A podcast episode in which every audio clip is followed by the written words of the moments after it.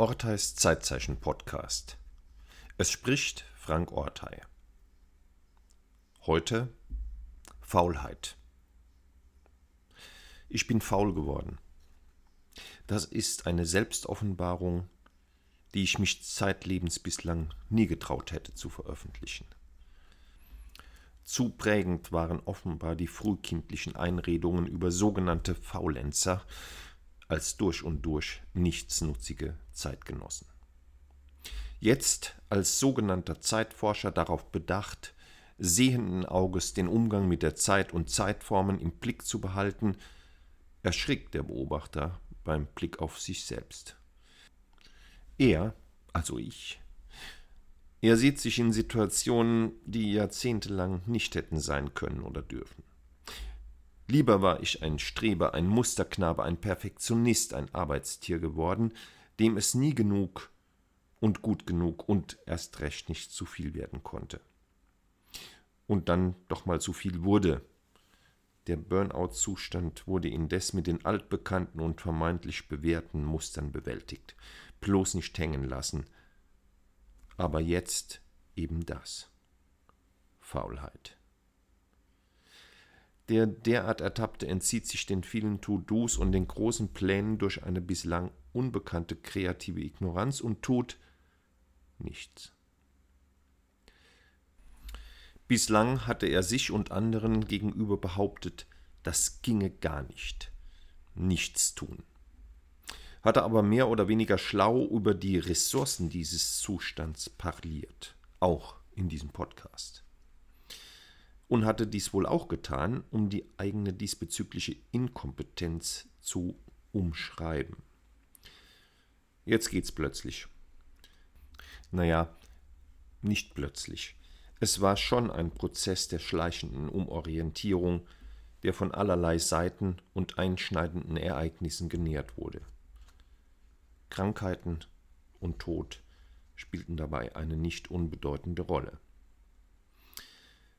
Jetzt jedenfalls ist es gelegentlich, nicht immer, beileibe nicht, denn das wäre dann ja der geschmähte Faulenzer.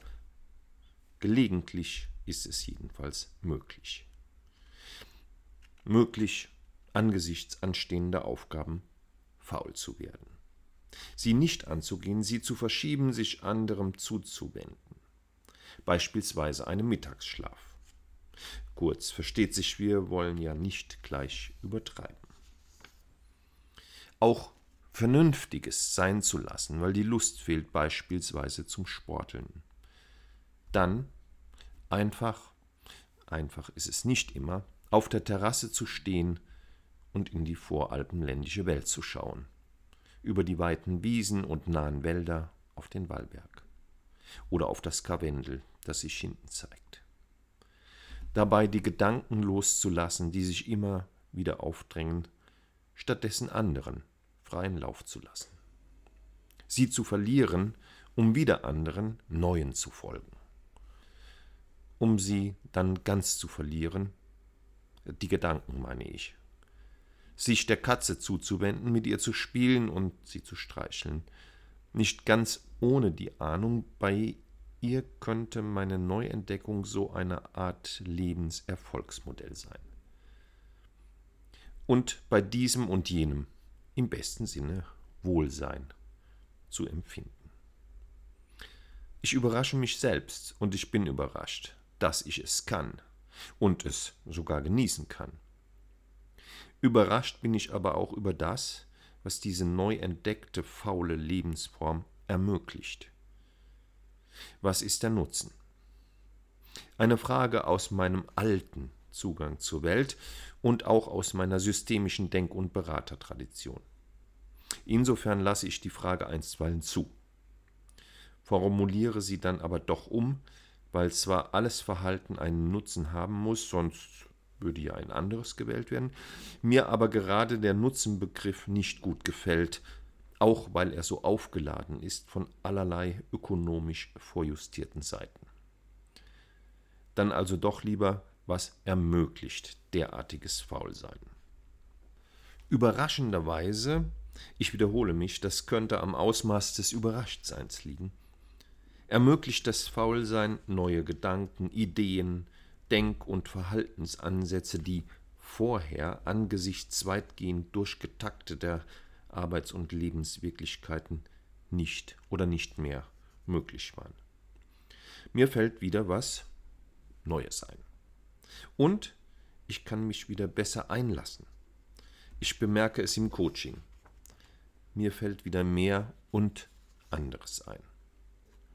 Und ich kann mich wieder interessierter einlassen, ohne im Hinterkopf zu haben, was danach auch noch so alles sein muss. Beides finde ich sehr wertvoll, nicht nur bezogen auf die Qualität des Arbeitens im Kontakt.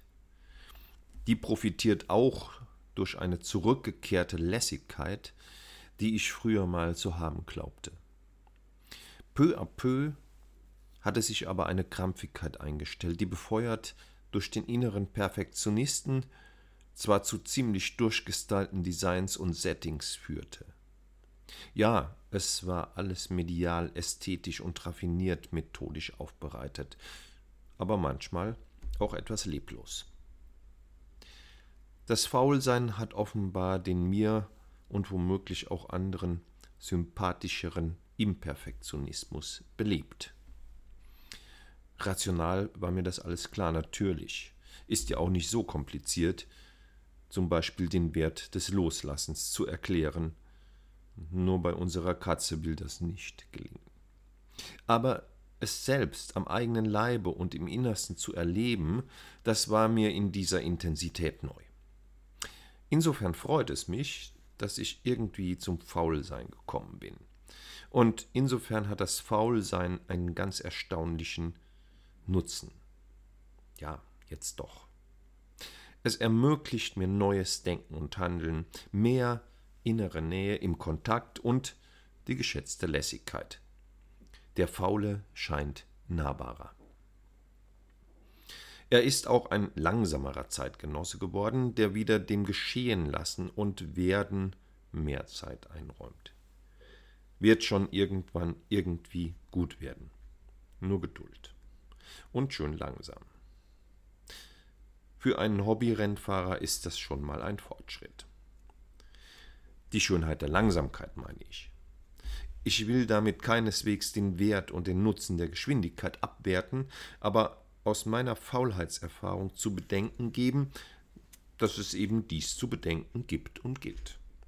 Das Langsame, das im Faulsein auch vorkommt, hat eine ihm eigene Schönheit.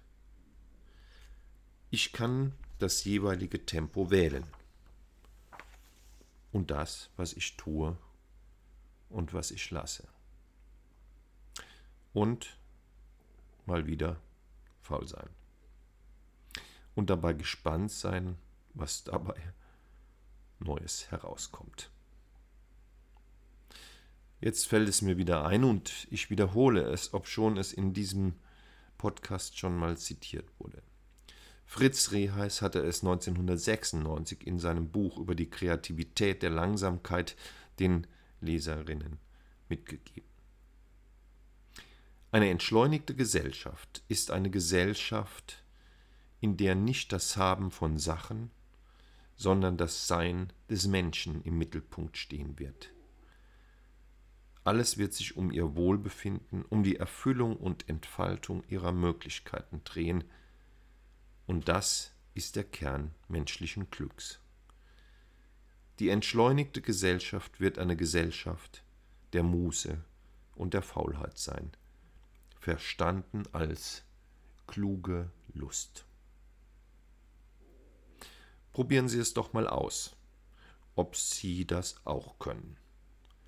Faul sein. Gute Zeiten.